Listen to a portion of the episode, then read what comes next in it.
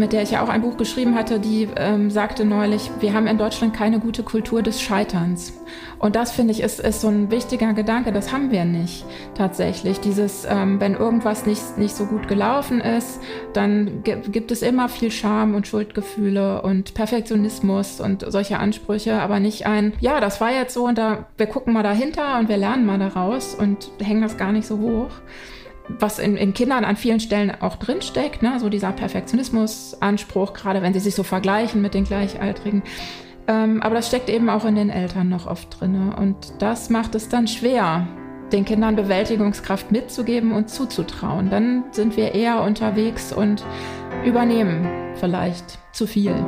Herzlich willkommen bei Wurzeln und Flügel, der Podcast für Eltern und Pädagoginnen von Kindern in den Jahren 5 bis 10.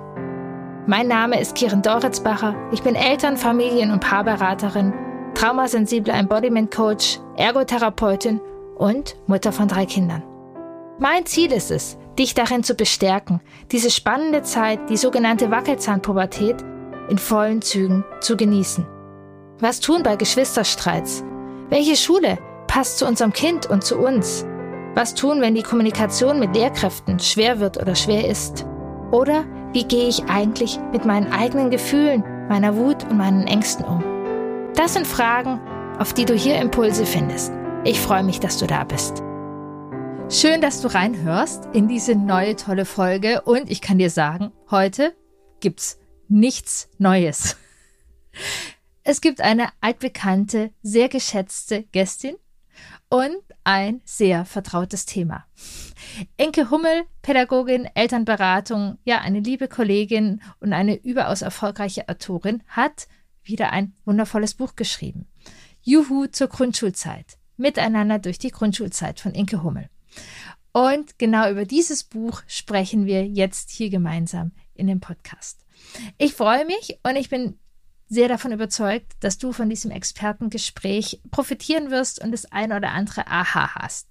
Wir sprechen über Bewältigungskraft, finde ich unglaublich wichtig, Selbstorganisation, die El neue Elternrolle und ja, was du tun kannst, ähm, wenn ein Kind zum Beispiel Ängste entwickelt rund um die Schule oder Einschulung oder es Konflikte auf dem Pausenhof gibt oder oder ein sehr reichhaltiges Gespräch.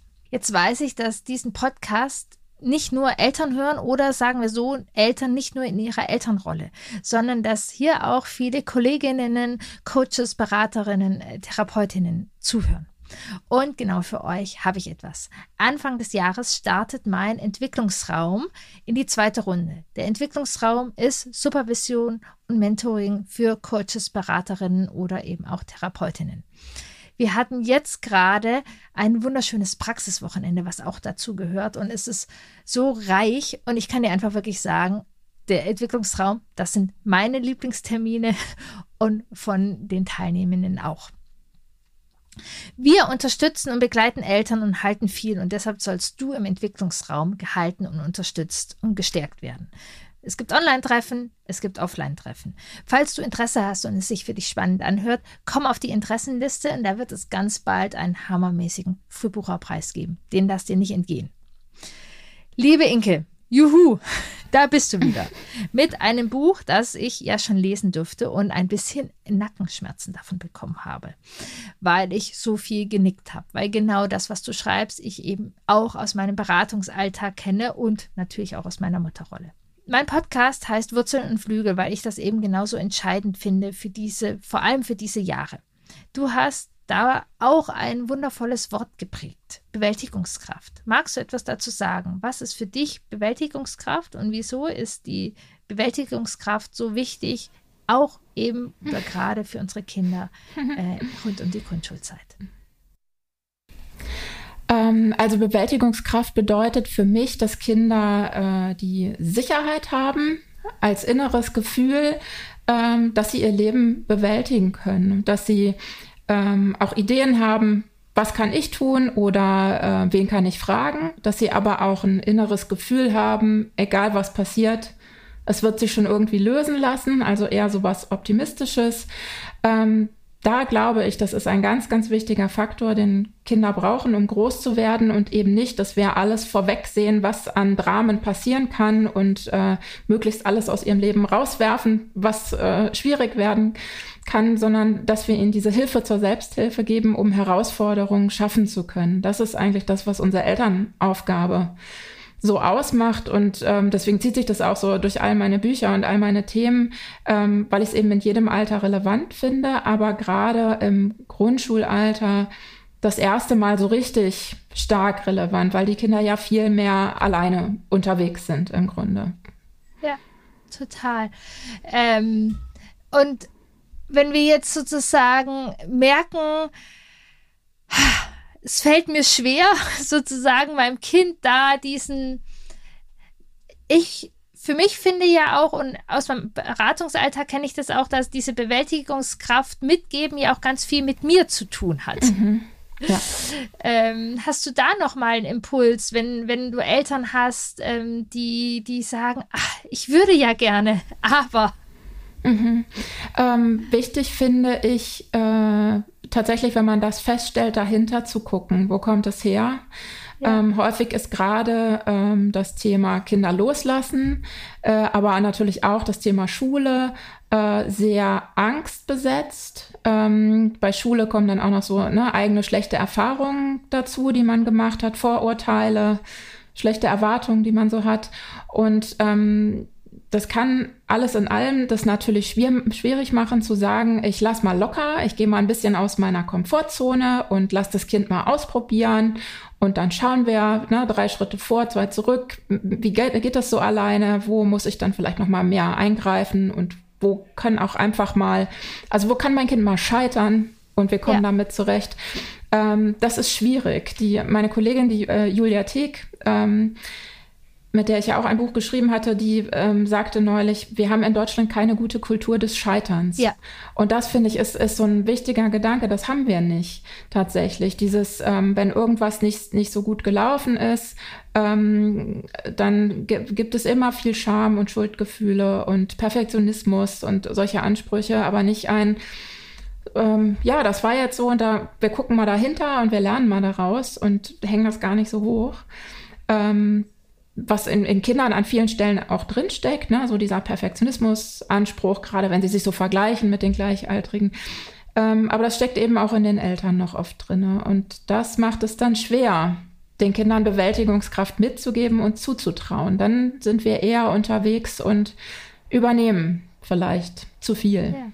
Ja, ja, das finde ich auch dieses Scheitern oder ich sage eben immer dieses Fehlermachen, das gehört so absolut dazu. Und also aus meinem Beratungsalltag kenne ich zum Beispiel einen Klassiker, dass halt ein Grundschulkind ja dann auch mal Wege alleine machen möchte oder eine Verabredung alleine machen möchte.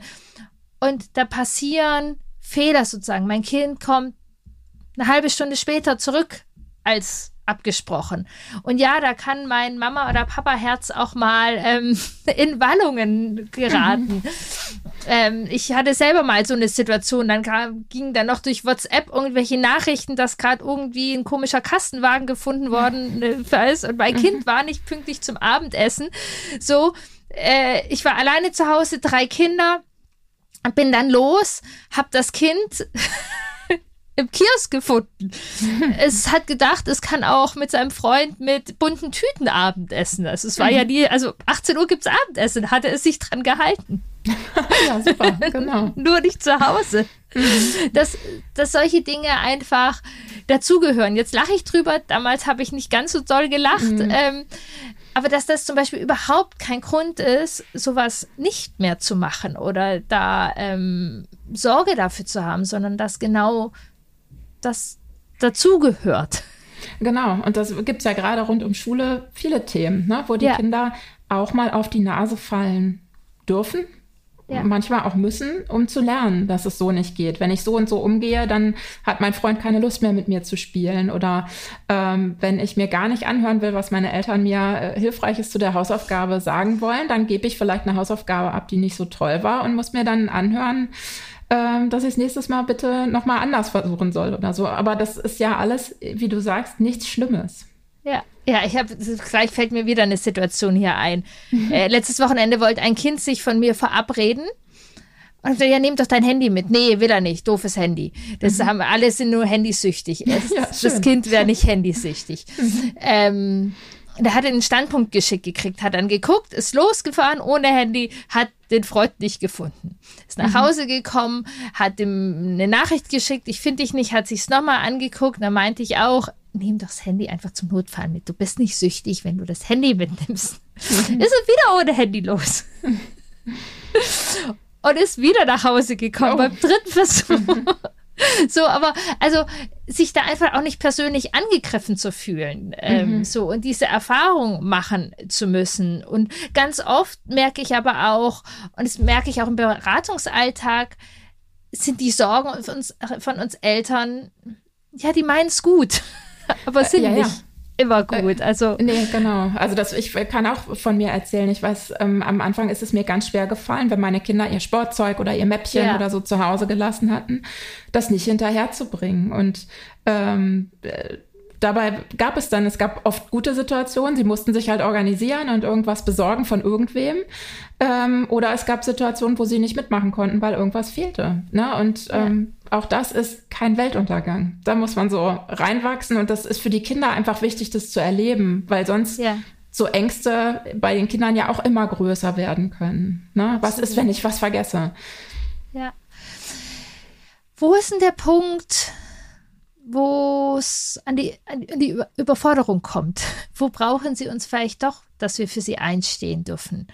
Ähm, mhm. wo, wo es wichtig ist, dann wieder diesen sicheren Hafen zu spüren und zu spüren, ähm, ich unterstütze dich bei diesem mhm. Schritt. Ich, also im Grunde kann man das ja immer nur im Kontakt rausfinden, ja. ne? wenn man äh, immer wieder ins Gespräch geht und schaut, wie geht's dir damit oder auch das Kind insgesamt beobachtet und merkt, dass das irgendwas verändert sich oder so, ähm, dann stellt man Überforderungen fest. Und ähm, dann finde ich es immer wichtig, äh, Angebote zu machen, Fragen zu stellen, ähm, wenn vom Kind nicht so viel kommt, auch eigene Ideen reinzubringen.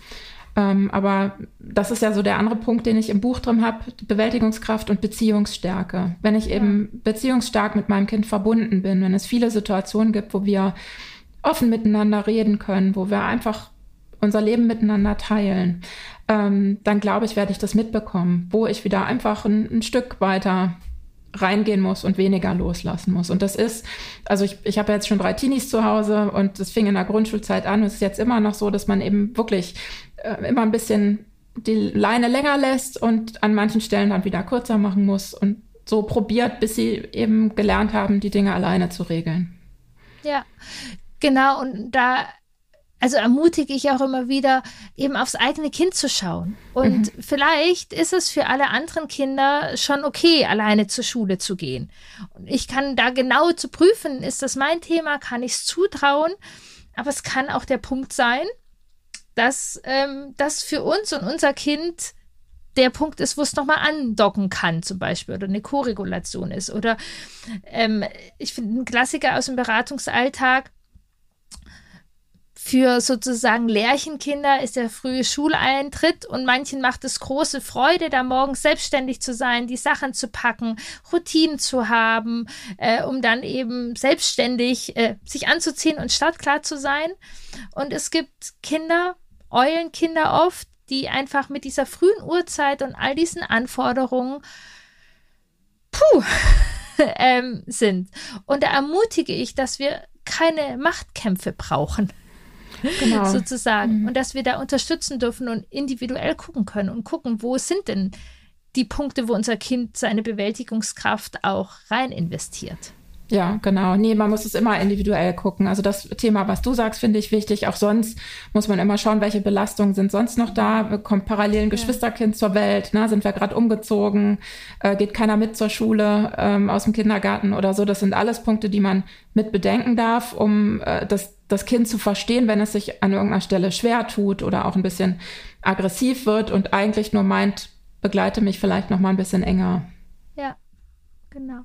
Du hast in deinem Buch ein, ein, ganzes Kapitel, wir sind jetzt auch schon da ein bisschen rein, die neue Elternrollen, mhm. nennst du das. Was, ja, genau. Was ist wo dürfen wir Eltern reinwachsen? Mhm. Ähm, das ist so ein bisschen äh, tatsächlich, also ich habe ja vorher äh, das Pubertätsbuch geschrieben und äh, da habe ich so ein bisschen die Idee hergehabt, äh, eben zu gucken, was bedeutet äh, dieser Abschnitt wirklich auch für uns Eltern? Wie müssen wir uns verändern in dem, was wir tun, in auch in dem Freiraum, den wir haben? Ähm, und das habe ich an den Anfang gestellt. Ähm, natürlich gehört dazu, mehr loszulassen, was man manchmal ja schon im Vorschuljahr merkt, dass die Kinder das brauchen, ne? so ein bisschen mehr ähm, sich kompetenter fühlen, eigene Entscheidungen treffen, äh, eben auch mal scheitern dürfen, diese Dinge. Ähm, es gehört dazu, dem Kind mehr Platz zu geben, also dass es vielleicht äh, bestimmte Entscheidungen mehr mittreffen darf, äh, dass es Wege alleine gehen kann, dass es seine Meinung äußern kann. Das ist ja einfach was, was im Grundschulalter auch immer so mehr wird, dass die plötzlich zu bestimmten Dingen eine Meinung haben, nochmal anders als in der Pubertät, aber trotzdem äh, ne, ist die Richtung schon so. Ähm, dann finde ich wichtig, äh, mehr Zeiten für Gespräche, dass man Rituale hat, einfach, ähm, was jetzt gar nicht was Besonderes sein muss, aber zum Beispiel, wir haben immer das Abendessen zusammen oder äh, am Wochenende fahre ich dich immer im Auto zum Fußballplatz und das ist unsere halbe Stunde oder so, dass es solche Gelegenheiten gibt, wo man sprechen kann, weil die Kinder, je älter sie werden, immer mehr verarbeiten im Gespräch und nicht mehr im Spiel. Und das merkt man in der Grundschule. Ne? Da gibt's beides noch so parallel, aber viel muss einfach geredet werden. Und es, was sich natürlich auch ändert in der Elternrolle, ist durch das Loslassen, dass ich mehr Raum für mich habe und so ein bisschen gucken muss, wie fülle ich das? Äh, Komme ich damit zurecht? Ähm, für manche waren die Kinder vielleicht starker Lebensinhalt bis dahin und dann muss man sich auch erstmal wieder eingrooven. Wie ist es ein bisschen mehr Freiraum für mich zu haben? Kann ich das auch? Das loslassen? Ähm, also das ist manchmal auch ein wichtiges Feld in den Beratungen, merke ich. Ja, das merke ich auch absolut, dass sozusagen die, die so ein bisschen spätestens jetzt die, die eigene Stabilität und auch, auch, also ich finde es auch für Grundschulkinder total schön, eben zu sehen, Mama und Papa lieben, also auch ein Hobby oder ihren Beruf mhm. oder also mhm. Fragen. Wir haben gerade unser jüngstes Kind ist ja gerade eingeschult mhm. worden und hat tatsächlich heute auch nochmal ganz viel sich mit dem Beruf vom Papa auseinandergesetzt. Mhm, mhm. Was macht es denn da und war er das schon, als ich zur Welt gekommen bin? Warum hat er diesen Beruf gewählt? Was macht ihm daran Spaß? Was findet er? Also es ist wirklich total schön, wie die eben auch nochmal aus einer neuen und aus einer kognitiveren ähm, mhm. Ebene ja auch Interesse haben. Mhm. Wer ist denn diese Person da, mhm. Papa oder Mama oder wer mich auch immer sozusagen ins Leben begleitet? Mhm. Genau. Das ist total schön, genau, dass das irgendwie so dazu kommt. Ähm, ja, das erlebe ich auf jeden Fall auch sehr. Genau, jetzt äh, machen die Kinder ja auch so einen Sprung und es ist so viel Neues und Ängste sind da auch immer mal wieder Thema. Mhm. Was, was sind denn da deine Impulse, wenn wir ähm, jetzt rund um die Einschulung, aber vielleicht auch ähm, ja, andere Ängste Thema sind in der Grundschulzeit? Erstens ist das ganz selten. Wie erlebst du das? ähm, mhm.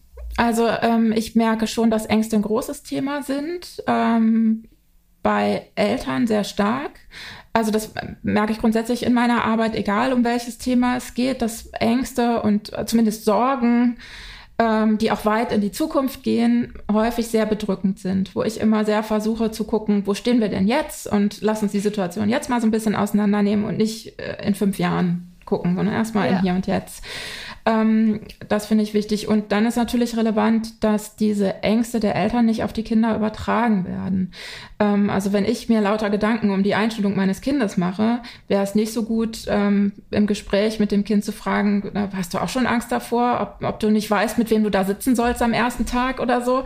Ne, dann, dann gebe ich das ja erst da rein, sondern ähm, dem Kind wirklich offen zuzuhören, was es sich selber für Gedanken macht, ob es vielleicht einfach gerne äh, wissen möchte, wie sieht denn eigentlich so eine Turnhalle aus oder wo ist denn da die Toilette oder so, ne? Was, was sind die ja. Fragen meines Kindes ähm, und meine eigenen Ängste anderswo zu bearbeiten, ne? mit meinem ja. Partner oder mit mir selber oder mit wem auch immer, mal drüber zu sprechen. Da habe ich auch immer wieder Eltern, wo wir gar nicht aufs Kind gucken, sondern im Vorfeld auf die eigene Schulzeit, um da so bestimmte Gefühle ein bisschen zu sortieren und runterzukühlen.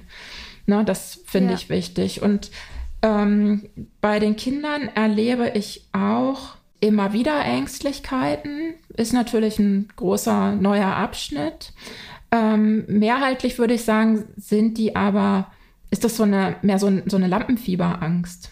Also gar nicht so bedrückend, sondern eine Aufregung und eigentlich haben die ganz viel Lust zu starten. Das würde ich schon sagen, ist, ist so die Mehrheit. Seit der Corona-Zeit ähm, merke ich immer mal wieder Ängste, die ich vorher nicht so wahrgenommen habe, wie wirklich dieses Loslassen, gerade wenn die Eltern weiterhin im Homeoffice sind, ist es ja total doof, dass ja. ich dann in die Schule gehen soll. Ähm, na, sowas. Oder ähm, ja, wenn sie eine lange Zeit hatten, um in der Corona-Zeit zum Beispiel im Kindergarten gut anzukommen, weil immer wieder Schließung war, Quarantäne oder irgendwas, erlebe ich schon auch Familien, die eben lange bei mir sind, äh, wo die Kinder sich schwer tun, jetzt den Kindergarten, wo sie endlich angekommen sind, zu verlassen und dann so Ängste auf die Schule ja. projizieren. Ähm, und dann gibt es natürlich einfach normale Ängste, die, die rund um diese Zeit aufkommen können, weil es Noten gibt, ähm, weil es äh, große Kinder auf dem Schulhof gibt, die ich vorher nicht so hatte, ähm, weil es äh, ja über die Zeit vielleicht irgendwas gibt, was mich unsicher macht, weil andere schon ähm, körperlich irgendwie stärker sind oder so. Ne? Also ganz viel so, das, das Vergleichen wird ja so Thema. Daraus kann auch schon einiges resultieren. Ja. Und ähm, was kann ich da tun, sozusagen, wenn ich das als Elternteil äh, ja, beobachte? Mhm, genau, also wenn es jetzt nicht um meine Ängste geht, sondern um die des ja, Kindes, genau. ähm, finde ich immer wichtig, ähm, sich zu überlegen, was bedeutet Angst. Und ich fasse Angst als ein Gefühl von Ohnmacht. Die Angst ist so ein großes Gefühl, dass ich gar nicht entscheiden kann, was will ich denn tun. Also ganz äh, ähm, simples Beispiel, wenn ich so große Angst vom Wasser habe, dann gehe ich gar nicht an den Rand vom Badesee, sondern ich bleibe immer ganz hinten auf der Wiese. Und ähm, dann kann ich nicht frei entscheiden, was ich tun will. Ob ich vielleicht mal mit den Füßen ins Wasser will oder auf den Steg oder irgendwas äh, vorne mal sitzen, sondern die Angst entscheidet das für mich, weil die so groß ist und ich habe so ähm, bin so ohnmächtig in diesem Gefühl. Und unsere Aufgabe ist es, mit den Kindern dahin zu kommen, dass sie wieder ein Gefühl von Macht haben, dass sie bestimmen ja. können und dass nicht dieses Angstgefühl übernimmt, sondern dass die Angst eine gesunde Angst wird, ne? dass, dass man eben nicht ähm, im, im, Kopfsprung in fremdes Gewässer springt, ja. aber dass man sich rantraut an das Wasser. Das ist wichtig, mit den Kindern dahin zu schauen, wovor hast du denn Angst? Könnte das wirklich passieren? Wenn das wirklich passiert, was könntest du tun? Du hast ja dann Handlungsmöglichkeiten. Was würde dir helfen, diese Situation mal anzugehen und auszuprobieren, weil es oft im Gefühl ja dann gar nicht so schlimm ist wie in der Angstvorstellung. Ähm, also da ganz viel den Kindern äh, Hilfe zur Selbsthilfe zu geben, dass sie mit der Angst nach und nach umzugehen lernen. Und da finde ich auch noch wichtig, ganz viele Gefühle können Kinder ohne unsere Hilfe regulieren, wenn die so ins Einschulungsalter kommen. Aber gerade die Angst braucht manchmal etwas länger die Hilfe von Bezugspersonen. Das ist nicht ungewöhnlich und nichts, wo man sagen muss, jetzt stell dich nicht so an, du bist doch jetzt schon sieben ja. oder so. Ja. Ganz, ja, schön. Ich hatte tatsächlich gerade auch eine Beratung zu dem Thema und wir haben sozusagen das Bild ein bisschen entworfen, dass die Ängste, die sind gerade da, so ein bisschen wie in einem Zirkus, ähm, wie die Tiere da sind aber das Wichtige ist, dass das Kind eben der Dompteur bleibt. Mhm, so, also genau, die, ja. die, die, die Übersicht behält, guckt hier, bist du jetzt da und da bist du und nicht sozusagen die Tiere die Herrschaft mhm. im Zirkus übernehmen. Ja. Ähm, das eben auch, äh, genau, kann ich dem total zustimmen, dass die, die Handlungsfähigkeit, ähm, diese Selbstwirksamkeit Thema ist, mhm. ähm, dass das gebraucht wird. Genau, das, das, was du beschreibst, dieses Bild, was ihr entworfen habt, das, das kann man an ganz vielen Stellen nutzen. Solche Bilder, ja. das hilft Kindern total gut. Also ich habe es oft, äh, wenn es geht um den um diesen Schritt morgens ins Klassenzimmer ohne Mama oder Papa, ne? Ja. Ähm, dass man sich wirklich ähm, ein Bild überlegt, wie, wie eine, eine, Schwelle, über die man es schaffen muss und eben reinspringt in den Schulhof ja. oder in die Klasse und äh, so Bilder nutzt und Motorik nutzt ähm, und was alles so ein bisschen spielerischer ähm, für die Kinder zu machen, das schafft so eine Distanz und dass sie eben nicht so in dieser Ohnmacht gefangen sind und ja. dass sie sich gut verstehen können, was Was läuft da in mir ab? Was ist Angst? Das ist ja sonst alles doch irgendwie so ein äh, diffuser Begriff. Ja, und das geht halt mit Grundschulkindern dann zunehmend, dass genau. wir auch mhm. auf dieser Ebene mit ihnen sprechen können. Ja. Total schön. Genau, jetzt ist sozusagen noch ein, ein, ein Klassiker-Thema, was ich sehr schön, ich hatte gerade nochmal nachgelesen, da sehr, sehr schön hast du es auch in deinem Buch ähm, gemacht. Grundschuleltern sind äh, irgendwie suchende Eltern mit. Als Grundschuleltern sucht man immer auch mal wieder was äh, zum Thema mhm. Selbstorganisation. ja, genau. Ist ja ein großes Thema. Wie im Kindergarten nehmen wir die Regenjacke noch mit und außerdem gibt's da kein Geodreieck und kein Radiergummi. Ähm. Was ist so wirklich so ein Klassiker, ne? Also äh, ich weiß nicht, wie, wie viele Lacher ich schon geerntet habe, wenn ich irgendwie gesagt habe, ich habe mal wieder eine Runde Geodreiecke gekauft und so, weil jeder so andocken kann und es kennt. Oder äh, dieser andere Klassiker, ähm, wir haben die Brotdose gefunden am Ende der Sommerferien oder so. Ne?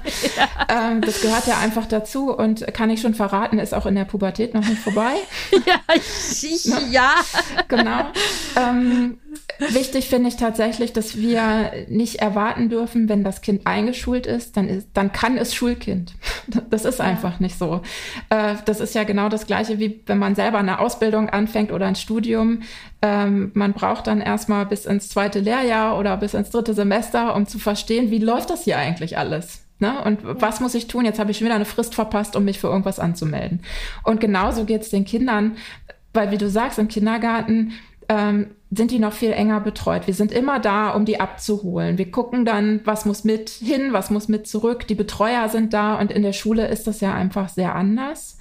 Ähm, ist ja auch gut, dass die Eltern an vielen Stellen gar nicht mehr mit ins Gebäude sollen und so.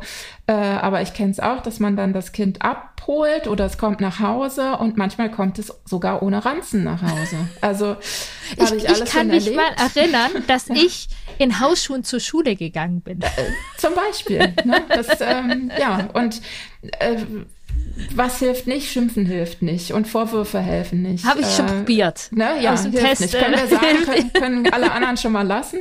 ja. ähm, was auch da wieder hilft, ähm, ist der Gedanke Hilfe zur Selbsthilfe. Ja. Also nicht, ich pack deinen Ranzen, ich komme doch ins Gebäude und sammle alles ein, ähm, sondern nach und nach zu gucken, was ist wirklich wichtig ähm, und wie kann mein Kind selber versuchen, daran zu denken. Beispiel, ähm, unser Mittlerer hat immer vergessen, die Hausaufgaben aufzuschreiben. Ja. Und dann haben wir dem ans Mäppchen einen Anhänger gemacht. Das war so ein kleines Häuschen. Weil immer das Letzte, was er gemacht hat, war Mäppchen zu und einpacken. Und mit ja. diesem Häuschen hat es dann meistens geklappt. Ah, Hausaufgaben aufschreiben. Ja, so kleine ja. Hilfsmittel, wo er sich auch selber äh, kompetent vorkam, weil nicht irgendwer ihm noch irgendwas sagen musste, sondern er, er hat es selber geschafft, dann dran zu denken. Und nach solchen Möglichkeiten kann man gucken. Und auf der anderen Seite muss man eben auch sagen, äh, müssen sie auch dreimal auf die Nase fallen. Und wenn sie jetzt wieder, weiß ich nicht, beim Schwimmen nicht mitmachen konnten oder im Kunstunterricht, weil irgendwas fehlte, ähm, dann darf das auch mal selber wachsen, so dass sie mit der Lehrkraft besprechen oder für sich selber überlegen, wie kann ich besser dran denken. Ja, absolut, genau. Da in die, die Selbstwirksamkeit oder ähm, ich finde es auch da sehr hilfreich, mit den Kindern sozusagen auch äh, ein bisschen wie das mit dem Häuschen so Wenn-Dann-Pläne entwickeln. Mhm. Also wenn ich, ähm, also ich habe auch, tatsächlich bei uns in der Familie ist das sehr klassisch nach Geschlechtern, dass es den äh, männlichen Kindern, also ja, ich, ich kann Lieder singen. Ich hatte mal ein Kind, äh, genau, das hatte sich den Finger gebrochen und habe ich von der Schule abgeholt, deshalb war ich in der Schule. Und die Schulkinder hatten mir so fest versichert, dass keine Brotdosen mehr da sind. Mhm. Und dass irgendwie die Spülmaschine die frisst. Oder äh, weiß was ich was. Ich bin nur im Durchgehen, während ich mein verletztes Kind abgeholt habe, waren, es kam mir zwölf Brotdosen bekannt vor. ja. So, also, ähm, dass das Herausforderungen sind, aber dann sozusagen auch so innere Wenn-Dann-Pläne also wenn ich aus dem Klassenzimmer gehe, dann überlege ich nochmal, habe ich das, habe ich das, habe ich das. Also genau, wie, wie, wie mit dem Haus und da die, die Kinder das entwickeln lassen. Mhm.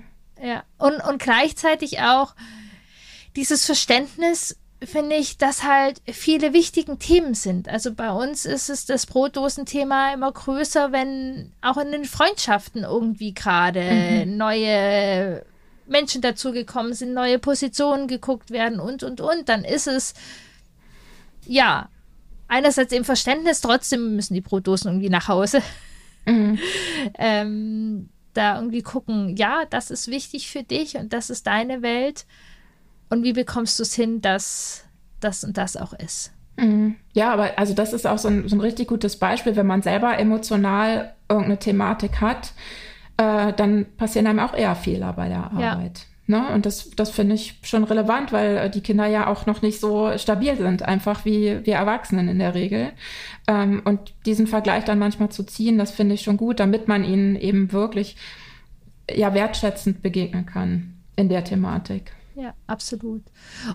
Genau. Und gleichzeitig hier auch wieder ein bisschen das Thema, was wir ganz am Anfang hatten. Es gibt die Kinder, die einfach so beschäftigt sind, gerade, keine Ahnung, neurodivergente Kinder, sehr hochsensible Kinder. Da würde ich jetzt in der ersten Klasse auch keinen Kampf drum machen, äh, dass das Mäppchen, also ich habe eine Familie, da ist das Kind wirklich äh, so, ja, bewältigt, dass wirklich große Herausforderungen für die mhm. und die Lehrerin mäkelt immer, dass die Stifte nicht 100 pro super angespitzt sind. Und, okay. ähm, das ist entscheidend fürs Leben, ne? Das ist entscheidend so fürs Punkt. Leben. Ja, ja, ja genau. und einfach da eben aufs Kind gucken. Also ja. es gibt Kinder, mhm. für die ist es kein Problem, irgendwie jeden Abend drüber zu gucken, ob die Spitze ange die Stifte angespitzt sind und es ist wunderbar und dann ist es schön, wenn solche Rituale helfen.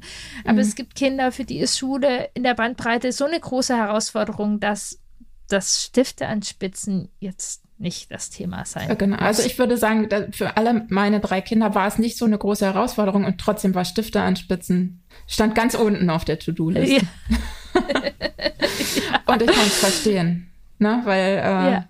ja, es ist ja so, egal bei was, man muss die Regeln auch verstehen, um sie gut einhalten zu können.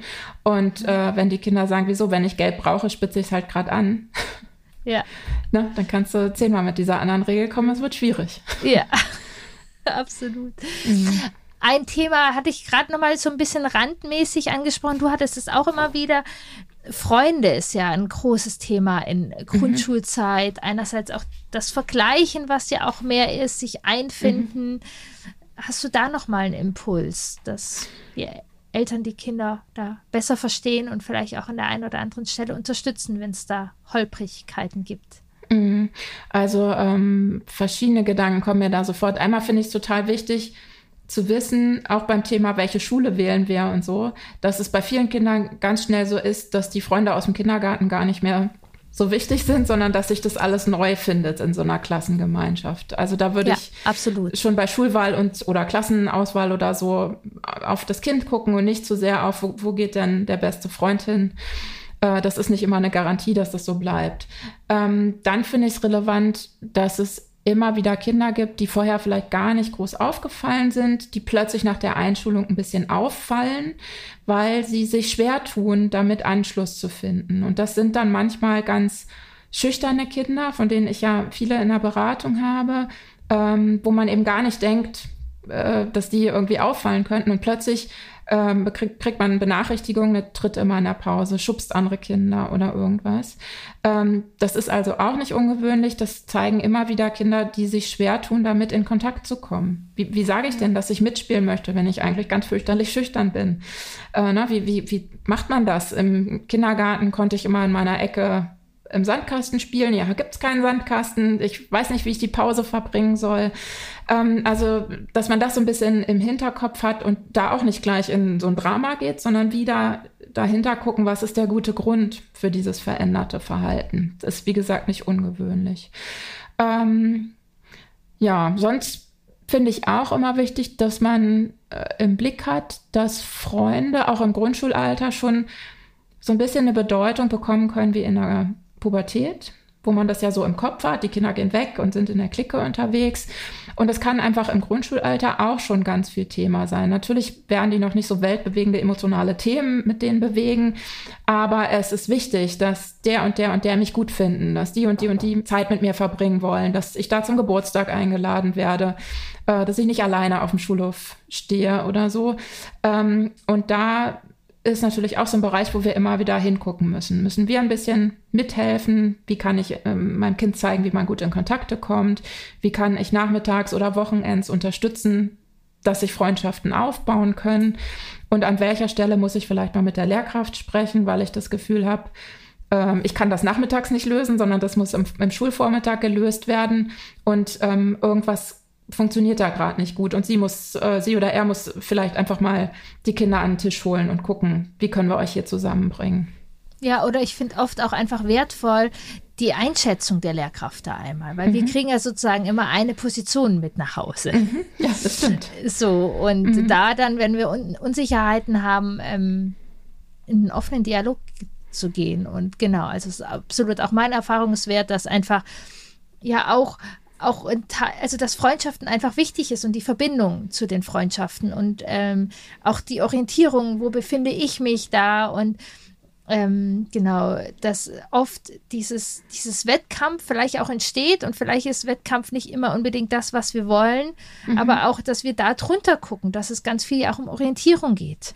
Ja, genau. Ähm, und schauen, okay, es geht um Orientierung, wie kann es das aussehen? Und darum geht es meinem Kind. Mhm. Ähm, so ein bisschen, was ich eben auch sehr, sehr wertvoll fand, was du gesagt hast, dann haut und tritt da plötzlich ein Kind, ähm, lass uns mal drunter gucken, bevor wir es verurteilen. Genau, und da, da finde ich ganz wichtig, tatsächlich auch die, die Schule immer als erstes mit ins Boot zu holen, bevor man jetzt Wut entbrannt irgendwelche fremden Eltern ja. anruft. Ähm, na, erstmal nochmal hören und äh, vielleicht gucken, wie man miteinander da eine Lösung finden kann und eben gerade auch im Bereich Schule und nicht über Eltern, die noch gar nichts davon wissen oder so. Äh, da rate ich immer davon ab, das als ersten Schritt zu machen. Ja, absolut. Das, das kann ich ja so sehr bestätigen. Mhm. Ja, liebe Inke, also ich kann dein Buch genau miteinander durch die Grundschulzeit wirklich, also ich bin mir 100 pro sicher für alle Hörer hier.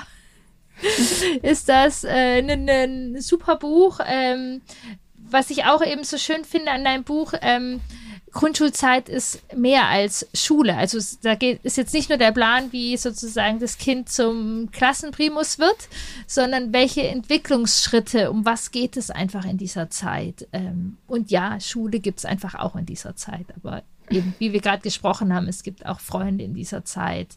Es gibt genau, dass die Beziehung sich verändert in dieser Zeit. Ähm, so. Ähm, wo gibt es denn sonst, genau, wo gibt es mehr Inke? mehr Inke. Ähm, also alles, was ich, was ich tue, die Bücher, die Beratung, Vorträge, äh, Interviews zu irgendeinem Thema, findet man über inkehummel.de. Ähm, genau, und sonst immer so Beiträge, ganz viel zu irgendwelchen Themen rund um Beziehung, Erziehung, äh, Bindung, ähm, vor allem inzwischen auf Instagram, auch einfach äh, unter Inke Hummel Genau, und ähm, so langsam kommen auch Lesungen äh, in den Terminkalender ähm, zum Grundschulbuch. Da kann man auch ein bisschen stöbern. Ja, wie schön. Das ist ja bestimmt sehr schön, genau. Und es ist dann natürlich auch wieder sehr spannend, wann, wann kommt der nächste Hummel raus? also äh, tatsächlich kann ich sagen, ich mache gerade Buchschreibpause. Oh! Ähm, aber äh, dadurch, dass das ja immer so, so lange Geschichten sind, äh, kommt nächstes Jahr was. Okay. ja. Genau. da kommt was so genau raus. Aber das ist jetzt genau hier auf jeden Fall sehr, sehr ähm, zu empfehlen. Zur Bestärkung, zur Sicherheit, zur Orientierung. Dann, genau, habe ich immer noch gerne eine Frage ja, an meine mhm. Gästinnen. Ähm, und äh, ja, äh, Bogen ein bisschen zu der Einstiegsfrage. Da haben wir über die Bewältigungskraft äh, mhm. gesprochen. Was hat dir denn in der Grundschulzeit Bewältigungskraft gegeben? Ähm, tatsächlich war das in den ersten drei Jahren meine ähm, Grundschullehrerin. Also die ist nach der dritten Klasse gegangen. Ja. Ähm, aber in diesen drei Jahren war die für mich unfassbar wichtig, weil die äh, einfach eine Person war, die ähm, den Menschen gesehen hat und nicht so sehr äh, den Lehrplan oder die Noten oder irgendwas. Ähm, die hat, ja, das war einfach sehr zugewandt und warm und ähm, auf der anderen Seite aber trotzdem auch sehr motivierend, ne, Le Leistung abzurufen. Das war ganz toll. Die ist tatsächlich von der Grundschule weggegangen, weil sie gesagt hat, sie kann das nicht mehr, den Kindern äh, Noten geben. Ja. Und ähm, ich habe sie nach dem Abi nochmal getroffen. Das war äh, sehr berührend. Wie schön. Ich erinnere mich, ich hab, wir haben ja auch über dein Schüchternheitsbuch mhm. in meinem Podcast und da hast du auch schon von ihr mhm. erzählt. Und ich hatte auch, genau, das ist, genau, das sieht dich ja auch aus der Schüchternheit, also auch dieses Ermutigen. Also, genau. Ähm, das war nicht nur, dass sie dich in Watte, also sie hat dich verstanden, ja. sie hat dich nicht nur in Watte gepackt, sondern sie hat dir auch Dinge zugetraut. Genau, zugewandtes Zumuten. Ja. genau. Ja, ich danke dir, liebe Hinke, für das tolle Buch. Ja, danke, dass ich damit vorbeikommen durfte. Ja, und für das schöne Gespräch, da bin ich mir ganz sicher. Und auch diese, diesen Schwerpunkt auf diese Bewältigungskraft. Ähm, mhm. Das mag ich sehr, sehr gerne. Schön, vielen Dank. ja, dann tschüss. Tschüss. Danke, dass du zugehört hast. Danke, dass du auch mit auf dem Weg bist, dass unsere Kinder eben bindungsstark auch durch die Grundschulzeit begleitet werden. Vielleicht kennst du ja noch jemanden, der auch von dieser Podcast-Folge profitieren könnte. Vielleicht in einer Kindergarten- oder Schul-WhatsApp-Gruppe oder Signal. Meine Mission ist, so viel Eltern wie möglich zu erreichen, dass ja, so viel Kids wie möglich bindungsstark durch diese spannende Zeit begleitet werden. Daher hilfst du mir von Herzen und vor allem hilfst du ganz vielen Kindern und Eltern und Familien, wenn du mir hilfst, diesen Podcast ja, zu verteilen. Auch deine, deine Bewertung in der Podcast-App hilft immer nochmal, um diese Reichweite zu steigern. Also hat der Podcast dir gefallen, hinterlass doch gerne ein paar Sterne und eine Bewertung.